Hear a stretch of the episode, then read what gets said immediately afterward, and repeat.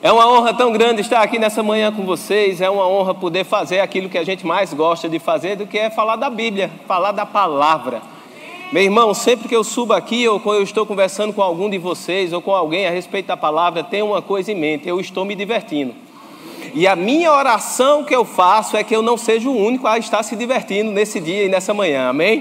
Eu gostaria bastante que você apreciasse a Bíblia como ela é, aquela, aquela a palavra de Deus, a essência divina, pronto para fazer algo na sua vida, na sua família, na sua casa e no seu lar. Amém?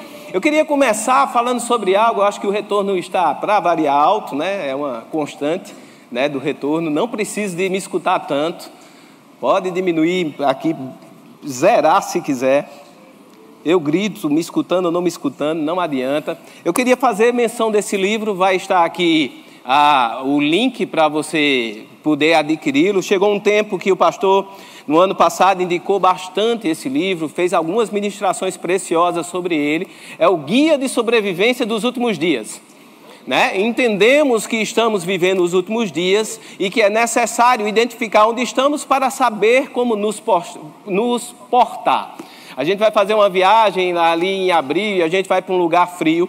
E a gente precisa saber que aquele lugar está frio para a gente poder levar as coisas corretas, porque se chegar lá, a gente não consegue sair de casa.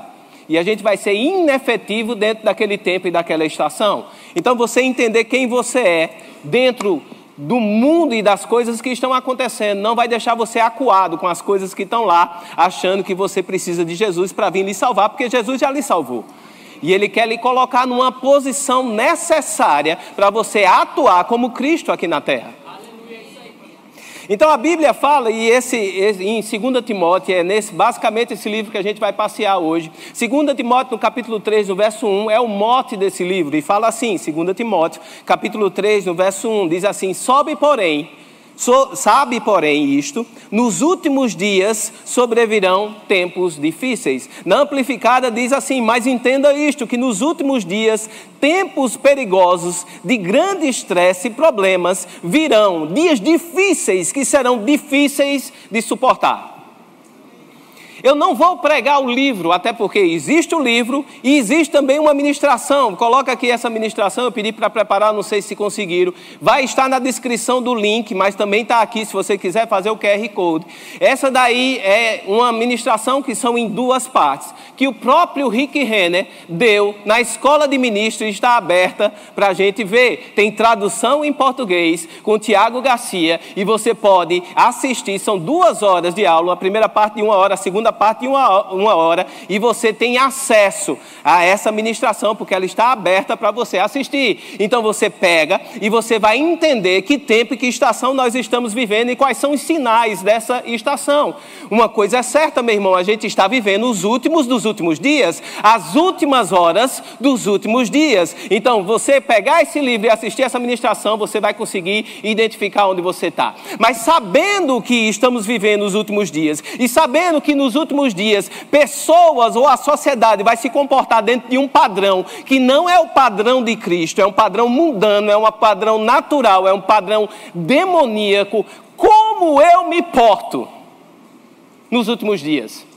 A gente entende que a gente se porta todos os dias, e isso é uma orientação bíblica, esperando a volta de Jesus. O Maranata, hora vem, Senhor Jesus, é algo que a gente deve manter dentro do nosso coração, não no sentido de Jesus vem e nos salva, mas no sentido de Jesus vem porque eu preciso viver a plenitude contigo. A gente nutrir um desejo de se encontrar com Deus e sermos plenos com Ele é necessário para a gente gente como cristão. Mas a gente precisa também ser uma resposta a essa sociedade, a esse mundo que está degenerado aí fora. Por quê? Porque você é luz e sal, você é feito para brilhar a luz de Cristo e para não deixar as coisas se estragar. Meu irmão, só não está pior porque a gente está aqui. Esse pensamento precisa ficar dentro de você. É você que impede que as coisas piorem. Então eu não me sinto oprimido pelo mundo, eu sou a resposta que o mundo quer. Você não deve ser opresso. Ai, você viu, pastor, como é que está a perseguição? Sim, vai ter perseguição. Vão ter dias difíceis. Mas Deus já proveu em Cristo a nossa salvação, o nosso escape. E se você olhar direito, o capítulo 3 de 2 Timóteo é uma continuidade do capítulo 2, quando Paulo está falando para Timóteo e posicionando certas, certas coisas ou é, assuntos que ele deveria ter a atenção para que pudesse suportar esses últimos dias, para que pudesse se portar de maneira correta nos últimos dias. Vários são os pontos, mas dois me chamaram a atenção. O primeiro dele está em 2 Timóteo, no capítulo 2, no verso 15, e o segundo eu não vou falar, eu vou deixar como uma parte 2, quem sabe um dia a gente fala. O primeiro dele, de 2 Timóteo, no capítulo 2, no verso 15, é porque você não fala, pastor, porque a gente não tem tempo, a gente precisaria de pelo menos mais uns dois cultos para bater isso daqui. Então a gente vê o ponto 1 um, e, se Deus quiser, a gente vê o ponto 2 numa próxima oportunidade, amém? Mas o ponto 1 um é 1 Timóteo capítulo 2, no verso 15, que diz assim: 2 Timóteo, perdão, perdão, a gente está em 2 Timóteo. Segunda carta a Timóteo, no capítulo 2, no verso 15, que fala assim: procura apresentar-te a Deus aprovado. Diga comigo, apresentar-te a Deus aprovado. E continua dizendo: como obreiro que não tem de que se envergonhar, que maneja bem a palavra. O, o, primeiro ponto, e a gente vai chegar no, no ponto que, que eu quero falar. O primeiro ponto é procura te apresentar-se bem, ou apresentar-se aprovado a Deus. É diferente procura apresentar-se a Deus para Ele te aprovar. Você percebe que existe uma diferença? Existem certas coisas que a gente vai ser aprovado por Deus. A nossa fé é testada. A nossa fé vai ser aprovada por Deus. Mas aqui nessa situação ele está dizendo assim: não, só se apresenta a Deus aprovado. Ele não está se apresenta a Deus e vê se Deus vai te aprovar. Ele está dizendo se apresenta a Deus aprovado. Esse termo procura-se, essa palavra procura-se, é diz esforça-te. Passa uma ideia de você botar força, de você se esforçar, de você ser diligente, de você procurar mesmo essa aprovação antes de se apresentar a Deus. O aprovado é um termo conhecido no Velho Testamento. Dr. Barnhouse, olha, gostaram? O povo não gostou do meu inglês, não. Vou falar aqui. Dr. Barnhouse. Sucesso, né? Isso era um pastor, Donald Barnhouse. Ele foi o primeiro pastor a desbravar as rádios americanas, pregando em toda a rádio. Mas a gente pensa, nossa, então ele era um grande radialista. Não, ele era um estudioso afinco da palavra. As pregações dele vai ali no, na raiz da palavra explicando. E ele explicando sobre essa palavra aprovado, ele diz que era um termo muito usado no mundo antigo relacionado a quem negociava moedas, porque a gente não tinha banco, a gente não tinha cartão de crédito, a gente não tinha Pix naquele tempo. Era tudo moeda. E uma prática que se fazia no velho mundo era de raspar as moedas para tirar a substância preciosa dela, para roubar mesmo. A galera já fazia essas maracutaias, raspava o ouro, raspava a prata, raspava o bronze, e a moeda ia perdendo os seus padrões iniciais de tamanho e peso. E ela tinha um padrão que deveria ser o ideal, mas como você tirava umas graminhas um pouquinho, ninguém percebia e a galera ia fazendo essas maracutaias. Porém,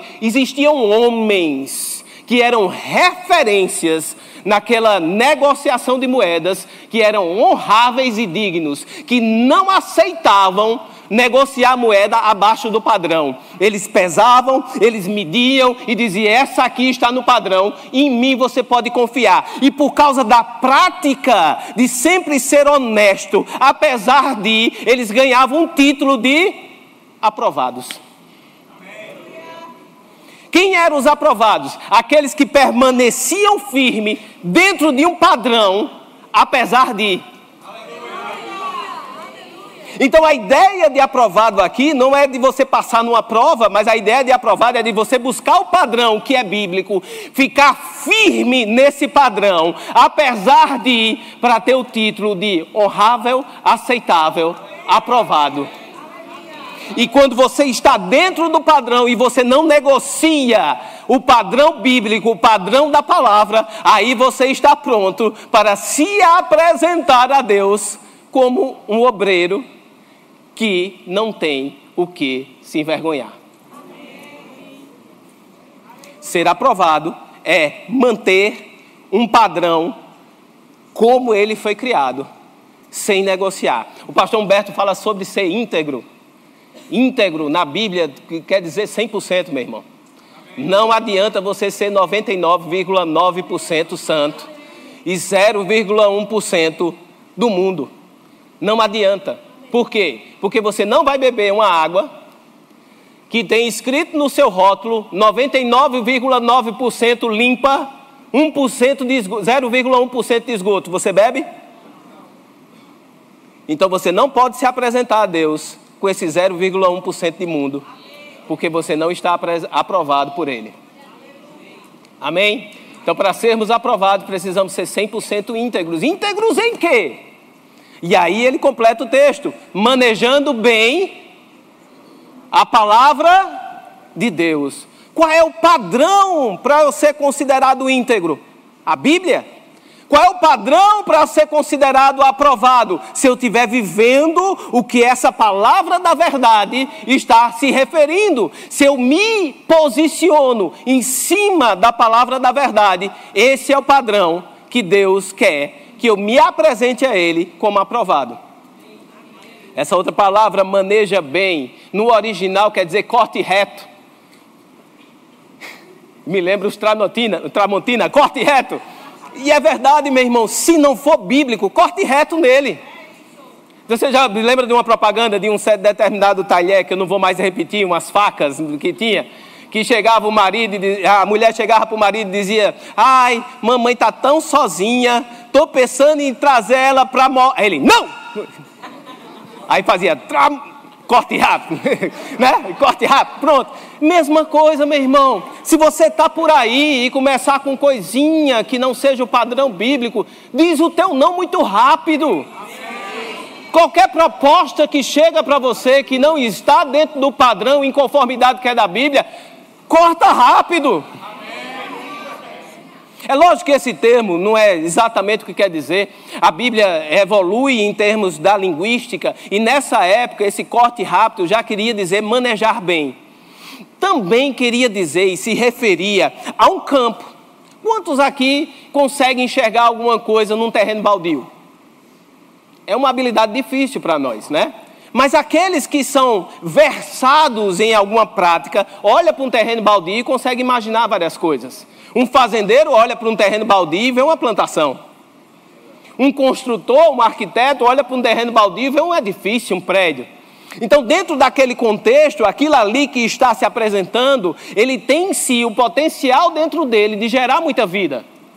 Mas eu preciso da minha habilidade de fazer com que ele gere vida. Um terreno está lá, terra, tudo feito, e você pode colher dela lá frutos. Mas o que é que você precisa fazer? Arar. E depois que você ara o terreno, você vai lá e planta sementes. A referência bíblica diz, diz, a mesma coisa. Olha, a Bíblia é um terreno fértil, meu irmão. Mas você precisa arar ela. Você precisa organizar as ideias em tempos e estações. Você precisa ver nela aquilo que está funcionando para você agora e aquilo que serve para você, mas ainda não é o tempo. Porque tudo que foi escrito foi escrito para você, mas não necessariamente diretamente para você. Vamos chegar lá. Existem três tipos de pessoas no mundo: somos a igreja de Deus, somos são os gentios e é os judeus. E a Bíblia se refere toda vez quando vai olhar para esses três tipos de pessoas. Então tem profecias que foram escritas na Bíblia para a igreja. Amém. É sua, se aproprie. Tem profecias que foram escritas para os judeus. É nossa também? Depende. Porque a bênção de Abraão em Cristo Jesus nos pertence. Então tudo que foi escrito para Israel, que for bênção, é meu.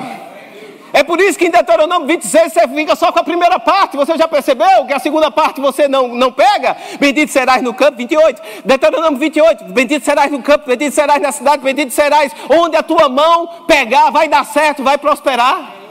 Mas a partir do verso 16 ele diz: Maldito serás. E começa a dizer, do 16 vai até o 57, 58, eu não sei bem ao certo, mas é muito mais maldição do que bênção. Mas dentro do contexto a gente só fica até o 16 sorrindo. Não é verdade? Por quê? Porque a maldição foi escrita para aqueles o qual a maldição ainda tinha efeito, mas agora nós em Cristo Jesus, por causa que ele foi feito maldito em nosso lugar, temos acesso agora à condição de abençoados por Deus. Então a bênção agora nos pertence. E existe profecias que é escrita para o mundo. É para você? Depende. Por que depende? que condição você está? Porque se você acredita que uma vez salvo, sempre salvo, você está errado, meu irmão. Você precisa continuamente observar a sua situação para saber se você anda nos caminhos. Paulo nos, nos, nos institui o exercício do autoexame. Busca em si se você ainda está nessa verdade, porque pode chegar momentos que você se afasta da verdade e você está como um gentil andando aqui na terra, vivendo aquilo que é profetizado por gentios e não para você. Então, dentro do contexto, toda a Bíblia lhe serve, seja para você se animar com as promessas, seja para lhe mostrar o seu erro. Deuteronômio 28, a partir do 16, você pode olhar lá e tudo que tiver atuando lá tem doença, tem na Bíblia ali vai ter até questões de divórcio, de separação, de você estar tá com sua mulher e ela dormindo com outro homem. Olha só, tá lá, tá escrito. Então isso não te pertence mais. E se algo que está lá você identifica na sua vida, Deus revela essas coisas para você tomar uma posição e sair disso daí. E você não continuar no erro. Então a Bíblia foi escrita para nós e nós precisamos manejar ela bem. Eu preciso identificar para quem ela foi escrita. Eu preciso saber se aquilo é uma promessa minha que eu vou crer. Eu preciso saber identificar se eu estou vivendo coisas que não é para eu viver, eu me posicionar para sair daquela situação. E Deus diz: esse é o padrão que você precisa andar para você ser aprovado. Segundo Timóteo no capítulo 3, vamos um pouco mais adiante.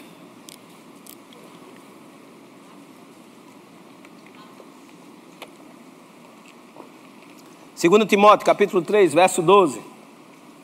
Diz assim: Ora, todos quantos, 2 Timóteo 3, 12, todos quantos querem viver piedosamente em Cristo Jesus serão perseguidos. Você está aqui? Sobrou espaço para você sair dessa daqui? Sobrou não? Você quer viver uma vida de Cristo aqui na terra? Você vai ser perseguido.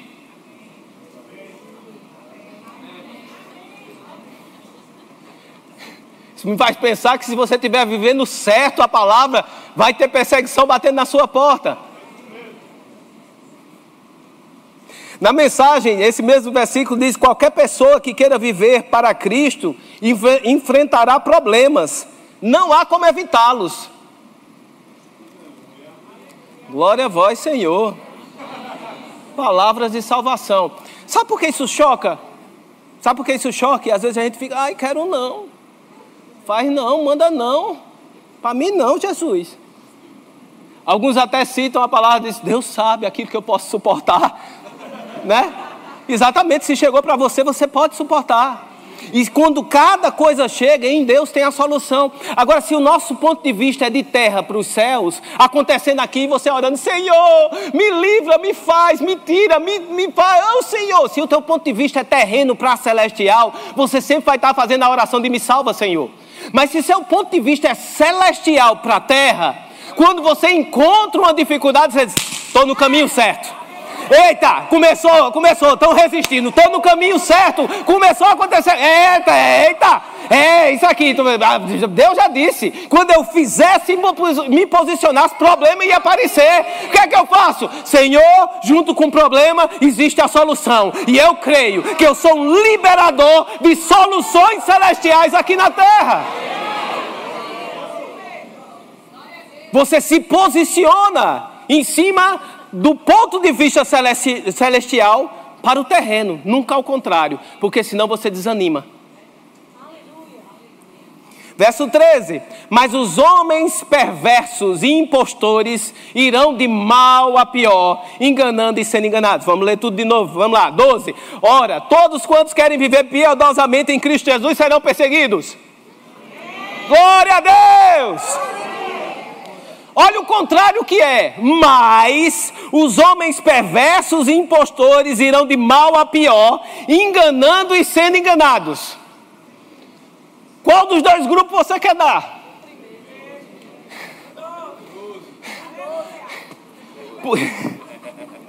Porque no segundo grupo, meu irmão, a gente olha e, e, e, talvez esse seja o motivo da segunda parte dessa ministração, é como a gente maneja os outros. A primeira parte é como eu manejo a palavra. A segunda parte é como eu manejo os outros. Essa segunda parte vai ficar para um segundo tempo. Os outros, você costuma olhar e dizer e fazer com aquele olhar de juízo e dizer: olha, no mundo, olha o carnaval, olha as coisas, olha os negócios, ó, a gente está cheio de crente comentando o carnaval. Você já viu disso? Então, a gente não assistiu nada, eu não fui para Olinda, não vi nada, mas nos, nos negócios de crente a gente sabe de todas as desgraças que aconteceu. Isso o nome disso é fofoca gospel. Vocês viram o que aconteceu? Eu disse, não quero ver no capítulo, no capítulo 3, no verso 14. Continuando isso aqui. Olha só o que Paulo fala para Timóteo. Tu, porém, diga, está falando comigo? Tu, porém, permanece naquilo que aprendeste e de que fosse inteirado, sabendo de quem aprendestes meu irmão, muitas pessoas vão passar na nossa vida e vão depositar coisas preciosas dentro da gente. Porém, o mundo vai querer roubar a honra daquele depósito, vai querer diminuir a importância daquelas pessoas que tiveram na sua vida. Quantos já passaram aqui, meu irmão? Foram companheiros nossos e hoje estão perdidos no mundo, diminuindo tudo aquilo que foi depositado dentro do coração dele, meu irmão. Existe algo de esforço, de permanência, de ficar firme firme, de não abrir nem para um trem. Permanece firme naquilo que aprendestes, sabendo de quem você aprendeu. E ele vai falar da questão familiar, ele diz assim no verso seguinte: no verso 15: E desde a infância sabes as sagradas letras que podem tornar-te sábio para a salvação pela fé em Cristo Jesus. É bom que no começo dessa carta, no capítulo 1, quando ele vai falar para Timóteo, ele diz: Olha, eu bem conheço a tua fé, Timóteo, a tua fé genuína, a mesma que apitava na tua Lóide e na tua mãe Eunice, e agora habita dentro de você. Existe um poder, meu irmão, de posicionamento que você tem, que vai afetar geracionalmente a sua família. Algo que nós estamos estabelecendo hoje, que vai permanecer firme no meu filho Eduardo e no meu neto Edgley Neto.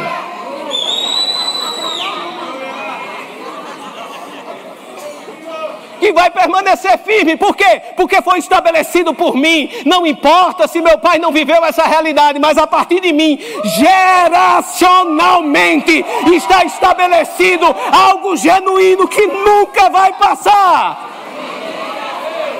E o que é o genuíno? As sagradas letras. Eu gosto dessa intimidade de Paulo com as sagradas letras, ele chama as sagradas letras, existe poder dentro dessa palavra para mudar a história, não somente sua, mas de toda a sua família. Verso 16. Toda, diga comigo, toda. toda. A, escritura a escritura é, é inspirada por Deus. Você percebe o que você falou? Toda escritura é. Não é toda escritura foi. Toda escritura é.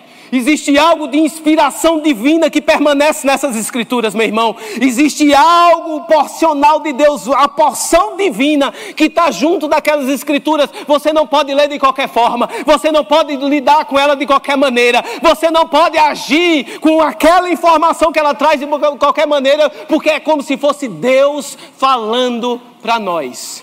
Toda escritura tem o sopro divino nela e é útil para ensino, repreensão, correção, educação na justiça. Olha como é interessante, meu irmão, sempre existe algo para nos salvar. Seja eu ser ensinado ou educado na justiça, seja eu ser repreendido, chamado a atenção, corrigido. Essa palavra não pega você de comer, se você errar, acabou. Você diz, não quis, não quis. Agora se exploda para lá. Não, quando você erra o caminho, existe palavra para trazer você de volta, para lhe corrigir, para lhe repreender, para lhe trazer para o prumo. Eu gostei de quinta-feira, pastor Tarcísio disse que tem placas Existem placas sendo amontoadas que estamos nos últimos dias, coisas acontecendo. E uma dessas é a palavra em ação, meu irmão. A maior placa para o cristão é essa palavra viva em você, ao ponto que você não deixa mais a palavra que o pastor Humberto pregou. Não, a palavra que está em mim, que eu prego, que eu falo, porque entrou. Essa palavra em você a fim de que todo homem, verso 17, a fim de que todo homem de Deus seja perfeito e perfeitamente habilitado para toda boa obra. Quer ser perfeito? Aleluia. Poucas pessoas. Pastor, perfeito só Jesus. Não. A Bíblia está dizendo que você pode ser perfeito mediante o quê? Se submeter a essa palavra, ser instruído por essa palavra, ser educado por essa palavra, você caminha para perfeição, meu irmão. A fim de que todo homem de Deus, você é homem de Deus? Amém. Boa, foi os machos que gritou, graças a Deus. Você é mulher de Deus? Amém. Glória a Deus também por isso. Dentro do contexto, se você já é, porque Jesus o fez ser de Deus, existe uma jornada em cima dessa palavra que te caminha para a perfeição, e você vai ser perfeito em toda boa obra que você fizer, desde que seja a palavra o seu guia. Não me entenda mal, a gente fala aqui sobre ser guiado pelo Espírito. A gente teve uma aula com o Cláudio. Eu sou marido de uma profeta e professora da, do Rema que ensina como ser guiado. Mas o portal do Espírito é a palavra, meu irmão. O espírito, ele nunca vai se mover se não tiver a palavra. Você sabe que é a palavra Jesus Cristo. E o que é que aconteceu? O mundo, quando foi criado, e a gente acredita que algo aconteceu para ele ser virado assim, criado assim, em Gênesis, no capítulo 1, dizia que havia um caos no mundo. Existia um caos, e o Espírito de Deus pairava. Por que o Espírito de Deus não fez nada? Porque faltava a palavra. Deus, olhou para o caos e não narrou o caos e disse: Olha, está um caos, que farei eu agora? Não, Deus se incomoda com o caos, Deus não quer o caos, mas Ele quer estabelecer a ordem perfeita e divina. Foi para isso que Ele criou a terra, não para não ser habitada, mas para ser habitada, povoada, ter ordem, ter decência. E Deus faz o que? Chama a existência, haja luz. Quem é haja luz? Jesus, a palavra falada. E uma vez que tem palavra, o Espírito Santo pega junto e explode luz. Não é qualquer luz que é criada, é a luz do ponto de Deus olhar e dizer: Eita, é bom. Eu fico imaginando o que é que pode impressionar Deus. Deus sendo Deus, o que é que pode impressionar? Mas a palavra em atuação impressiona ele ao ponto de ele dizer: Eita, é bom. Então, essa palavra na sua boca, quando sai, quando estabelece ordem ao caos, por causa daquilo que você falou, Deus está olhando lá de cima e dizendo: Eita! É bom, menino! A palavra é apresentada. Olha só a Bíblia. A Bíblia são 66 livros, 39 deles no Velho Testamento, 27 no Novo Testamento, escrita num período de 1600 anos, desde 1500 a.C., com o que se acredita seja o livro de Jó, até 100 depois de Cristo, naquilo que é isso com certeza, Apocalipse escrito por João. São 40 escritores diferentes, em épocas diferentes, com estilos e gêneros literários variados. São três línguas: hebraico, aramaico e grego, mas apenas um autor o Espírito Santo e apenas um assunto: Jesus Cristo, o Salvador.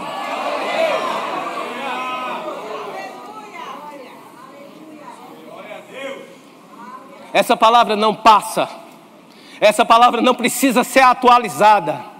Essa palavra é a verdade final para todo e qualquer assunto. Essa palavra tem o sopro de Deus. Isso nos leva a um ponto, e eu queria que você anotasse esses pontos. O primeiro ponto: Jesus é a peça central de toda a Bíblia. A Bíblia não fala sobre o homem, mas é escrita para o homem, mas ela fala sobre Jesus. Ela fala sobre Deus, então se você entrar para ler no sentido de satisfação própria e egoísta, você não vai encontrar satisfação lendo a Bíblia. Porque ela fala para você, mas ela não fala de você, ela fala de Jesus. Agora ela fala de Jesus para fazer de você algo perfeito aqui na terra. Então, se você tem um, uma, uma ordem de satisfazer seus próprios desejos, a Bíblia não vai conseguir satisfazer seu próprio desejo. Ah, então não vou ler. Não, leia, porque aí você vai se consertar no caminho.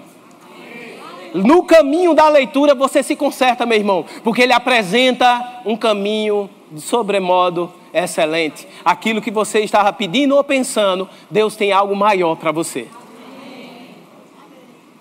Em João, no capítulo 1, no verso 1, diz: João 1, 1. No princípio era. E o Verbo estava com. E o Verbo era ele estava no princípio com Deus e todas as coisas foram feitas por intermédio dele. E sem ele, sem a palavra, sem o verbo, nada do que foi feito, sem ele, nada do que foi feito, sem ele, nada que você vai fazer sem a palavra, nada que você vai fazer, meu irmão, se faz, tem estrutura em si, porque tudo que foi feito tem valor eterno, tem fundamento eterno. E se a gente constrói alguma coisa fora da palavra, a gente está construindo na areia, que vai chegar a tempestade e vai fazer o quê? Derrubar. Mas quem é essa verbo? Quem é a palavra? Verso 14, do João 1,14, diz o quê? E o verbo se fez e habitou entre nós, cheio de graça e de verdade, e vimos a sua glória, glória como do unigênito do Pai. Jesus é a sua palavra, a palavra é Jesus. Jesus é a palavra, a palavra é Jesus. A palavra é a verdade, Jesus é a verdade. Então a palavra e Jesus e a verdade são um.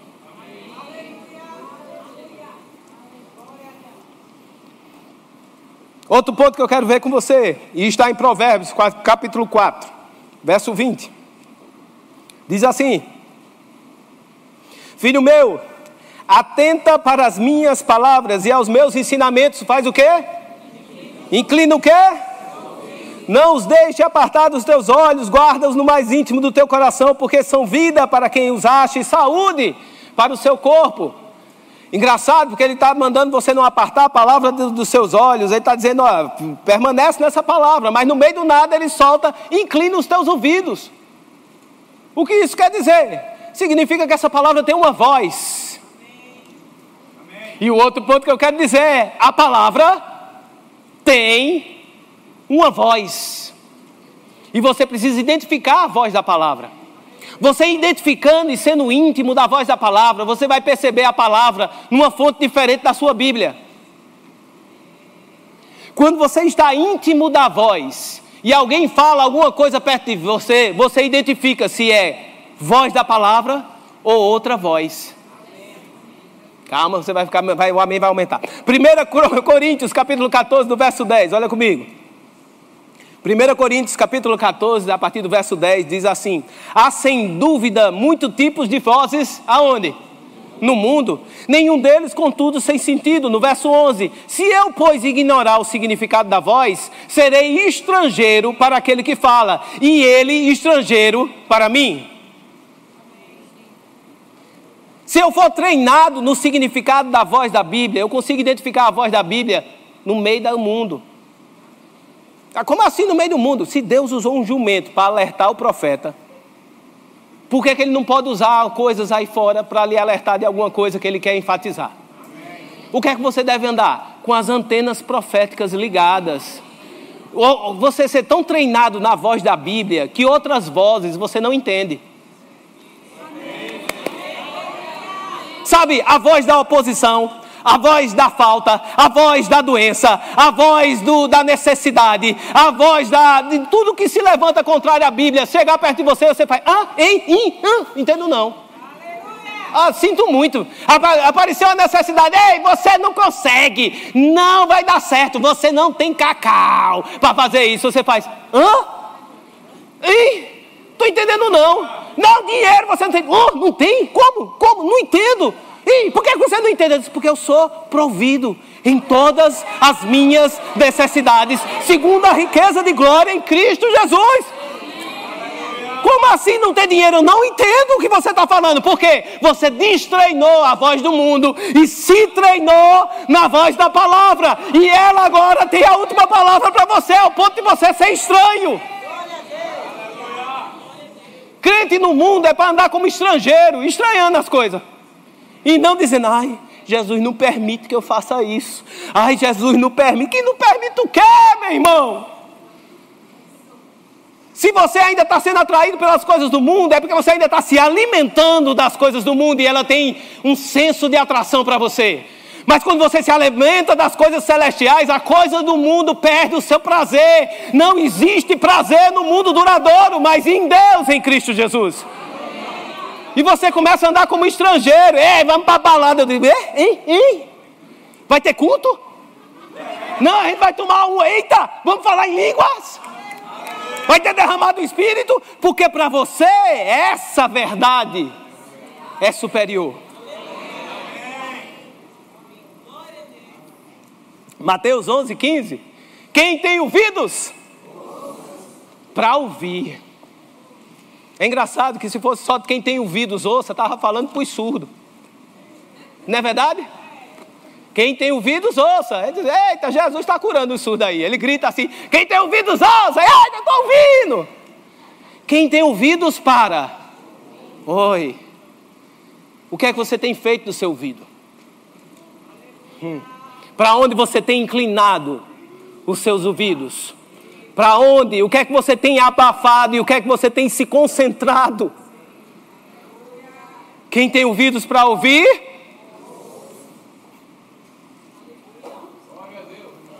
Romanos 10, 17. Eu vou querer na revista corrigida. Romanos 10, 17. Coloca lá. Eu sou eu. Romanos 10, 17, corrigida, de sorte que a fé, a fé é pelo quê? E o ouvido de quê? A voz da palavra, quando identificada, ela gera fé genuína dentro de você. Bota na NVI. Romanos 10, 17, na NVI. Diz assim, agora ficou pequeno.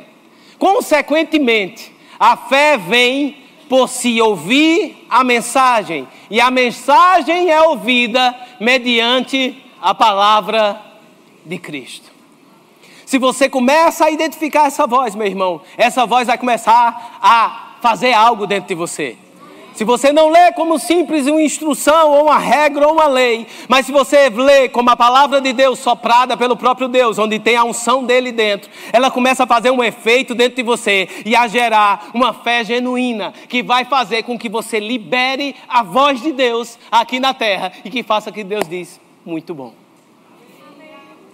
João 5, 24 diz: Em verdade, em verdade vos digo, João 5, 24: Quem ouve a minha palavra e crê naquele que me enviou tem a vida eterna. Não entra em juízo, mas passou da morte para a vida. Escutar a voz de Jesus em meio às palavras vai fazer com que a gente seja identificado como ovelha. As minhas ovelhas ouvem a minha voz e a reconhecem. Outro ponto que eu queria falar, e está chegando perto de acabar: a palavra é carregada de poder. Aqui. A palavra é carregada de poder. Você percebe, meu irmão? A palavra é cheia do poder de Deus. Lá em Hebreus, capítulo 4, no verso 12, Hebreus 4, 12, eu queria já chamar o grupo de música. Os músicos, que não pode chamar mais de louvor, que eles não são louvor em si. Mas eu chamo de louvor. Sobe louvor! Hebreus capítulo 4, verso 12 diz: Porque a palavra de Deus é o que, gente? Porque a palavra de Deus é. A palavra de Deus é Meu irmão, quando você está lidando com a palavra de Deus, ela é viva. Ela deve, ela é, você não olha para ela de qualquer jeito, é como se ela estivesse borbulhando, como se ela tivesse. Se, tudo na Bíblia que tem vida tem movimento, a palavra de Deus se movimenta, ela se mexe, ela se molda, ela, ela vai lá e resolve, ela é viva e eficaz. Não existe situação nova, mas não, o mundo do jeito que está, pastor. As coisas do jeito que estão. A Bíblia que foi escrita num outro tempo, numa outra sociedade, num outro pensamento. Não, meu irmão. A palavra aqui está falando dos últimos dias, lá no começo, ele está dizendo nos últimos dias, ela é tão eficaz quanto no primeiro dia. E quando você está pensando que o primeiro dia, quando Jesus estava aqui pregando, não, o primeiro dia é lá em Gênesis, quando Deus falou: haja luz e ela permanece tão eficaz para você hoje, agora, para resolver o teu problema, a tua parada, aquilo que você está enfrentando, a oposição, a falta, a doença, ela é tão eficaz agora quanto ela foi no primeiro dia. E poderosa para desenrolar o rolo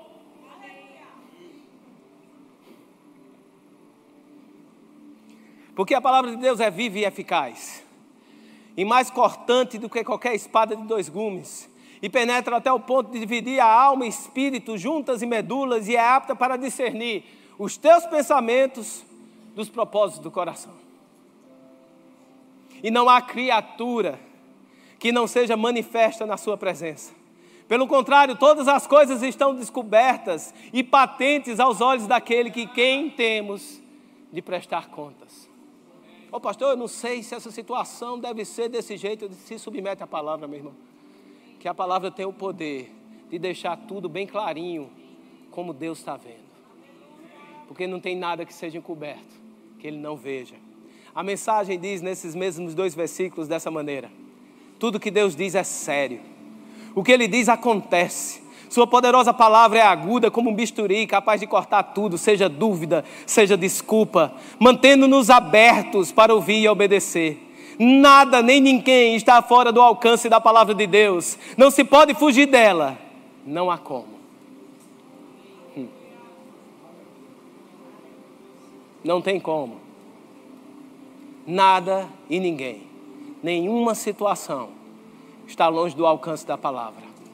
Você pode usar, você pode se firmar, você pode se posicionar nessa palavra que vai acontecer para você exatamente como Deus disse que ia acontecer. Eu queria finalizar com esse ponto, diz assim: ponto final. A palavra ela propõe a experiência. A palavra em si ela é poderosa mas ela é um convite à intimidade.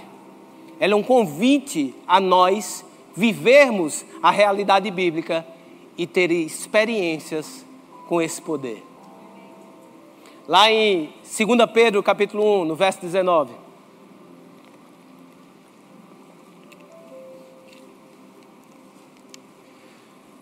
Pedro, falando sobre uma experiência que teve lá atrás, ele escreve dessa maneira, dizendo: Temos assim, tanto mais confirmada, a palavra profética, e fazeis bem em atendê-la, como a uma candeia que brilha em lugar tenebroso, até que o dia clareie e a estrela da alva nasça em vosso coração. Verso 20: Sabendo primeiramente isto, que nenhuma profecia da Escritura provém de particular elucidação. Verso 21: Porque nunca jamais qualquer profecia foi dada por vontade humana. Entretanto, homens santos falaram da parte de Deus, movidos pelo Espírito Santo. É engraçado porque Pedro aqui está falando que a Bíblia é inspirada por Deus. Deus moveu as pessoas para escrever isso. E não escreveu por um ato que estava acontecendo lá atrás. Não tem particular elucidação para aquilo, aplicação, e agora não serve mais. A Bíblia não foi escrita para os que estavam doentes em Atos e agora não serve mais. Ela sim, ela é instituída por Deus e válida por toda a geração.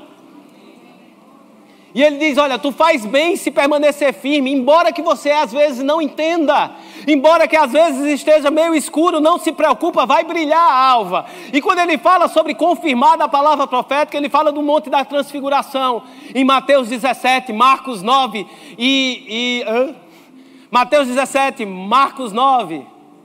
E qual outro versículo? Tem aqui. Lucas, também 9. Mateus 17, Marcos 9 e Lucas 9 fala sobre a transfiguração. Jesus leva os meninos e diz: Vamos, meninos, vocês estão firmes, vocês creem que eu sou? a gente crê, a gente crê. Mas o que eles estavam crendo era somente da palavra de Jesus. Jesus diz: Eu sou o filho de Deus, a gente crê nisso, a gente crê nisso, a gente crê nisso, a gente fica firme nisso. Embora que não entenda, muitas pessoas é, confrontaram eles, disseram: Que história é essa de filho de Deus? Ele não é filho de Deus, não. Não, a gente crê, ele falou, a gente crê, ele falou. Mas teve um dia que eles estavam crendo. Jesus viu a crença dele: Vamos, menino, vamos para o monte orar. Quando chega no monte, as vestes são transfiguradas, aparece Elias, aparece Moisés, começa a falar com Jesus, e eles lá perdidão vendo aquilo. A Bíblia fala em, em Marcos e Lucas, eles dizem, não sabiam o que falar. Naquele momento, não tinha intimidade com aquilo ali, era novo para eles. Eles disseram: a gente vai construir barraca aqui para a gente ficar, viver aqui, a gente quer viver aqui, porque não sabia o que falar. E no momento que eles estão falando, a luz, a nuvem de Deus os cobre, ao ponto de eles não permanecerem mais em pé. E uma voz dos céus diz: Esse é meu filho amado. Escuta ele. Lá atrás eles estavam firmes numa palavra, dizendo: Não, Jesus é o Filho de Deus, Jesus é o Filho de Deus, Jesus é o Filho de Deus, Jesus é o Filho de Deus, até o ponto que isso entrou neles. E agora Pedro testificando, diz: Eu não tenho a menor dúvida porque isso entrou em mim, a voz dos céus confirmou a palavra, meu irmão, fica firme naquilo que você está crendo, e que agora você não está vendo como é que vai ser. Fica firme naquilo que você está crendo, e não faz sentido na sua mente racional. A sua razão vai ser invadida pelo sobrenatural, e Deus vai provar a sua palavra. Você está dizendo, não sei como isso pode, mas eu acredito na Bíblia. Eu não sei como isso vai acontecer, mas eu acredito na palavra. Eu não sei como isso vai acontecer, mas eu creio, eu creio. Vai chegar um dia, meu irmão, que Jesus vem dizer, menino, tu está crendo? Eu disse, eu estou, Jesus. Mas tu está crendo mesmo, eu estou. E Ele vai te puxar para um momento de revelação dessa palavra. E uma nuvem vai te tomar, e uma voz dos céus vem confirmar, realmente é isso. E a partir desse dia, nunca mais você vai dar espaço para dúvida na sua vida. Fica de pé. Levanta as tuas mãos e agradece ao Senhor, porque Ele nos corrige, porque Ele nos educa, porque Ele nos ensina, porque Ele nos repreende a viver essa palavra como a nossa verdade. Amo vocês, vamos adorar o Senhor.